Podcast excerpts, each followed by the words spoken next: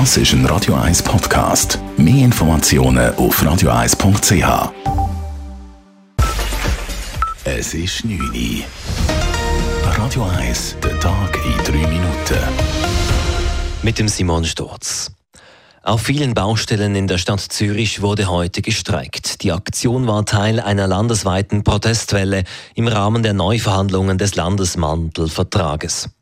Die Bauarbeiter wehren sich damit gegen aus ihrer Sicht überzogene Forderungen der Baumeister und einen immer höheren Druck auf den Baustellen, sagt Nico Lutz von der Gewerkschaft UNIA.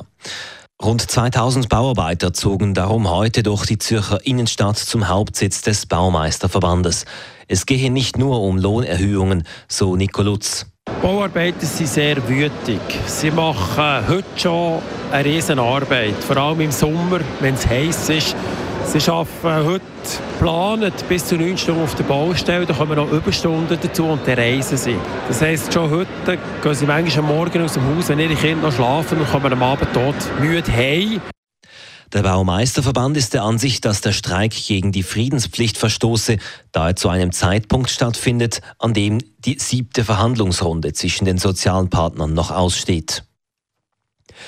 Die SVP-Findungskommission hat noch keine der offiziellen Kandidaten für die Nachfolge von Bundesrat Ueli Maurer ausgeschlossen. Sie empfiehlt der Kommission der Bundesversammlung ein Zweierticket vorzuschlagen. Die Findungskommission nennt aber keine konkreten Namen. Sie sagt, dass alle fünf offiziellen Kandidatinnen und Kandidaten Bundesratsformat aufweisen würden. Eine Kandidatur angemeldet haben die Berner Albert Rösti und Werner Salzmann, der Zuger Heinz Tenler, der Zürcher Hans-Uli Vogt und die Nidwaldnerin Michelle Blöchliger. Am Montag präsentiert die Fraktionsleitung der SP einen Vorschlag für das Zweierticket. Und heute in einer Woche trifft die Fraktion den definitiven Entscheid. Und derweil hat auch die jurassische SP-Ständerätin Elisabeth Bohm-Schneider eine Bundesratskandidatur angemeldet. Wie die 58-Jährige an einer Medienkonferenz erklärte, sei nun der richtige Zeitpunkt für sie als Nachfolge von Simonetta Sommaruga. Bohm-Schneider will sich in erster Linie im Kampf gegen die Klima- und die Flüchtlingskrise einsetzen und für die Gleichstellung kämpfen.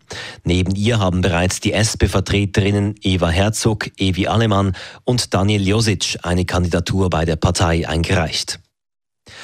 Die russische Armee hat sich inzwischen laut eigenen Angaben vollständig aus der ukrainischen Stadt Cherson zurückgezogen.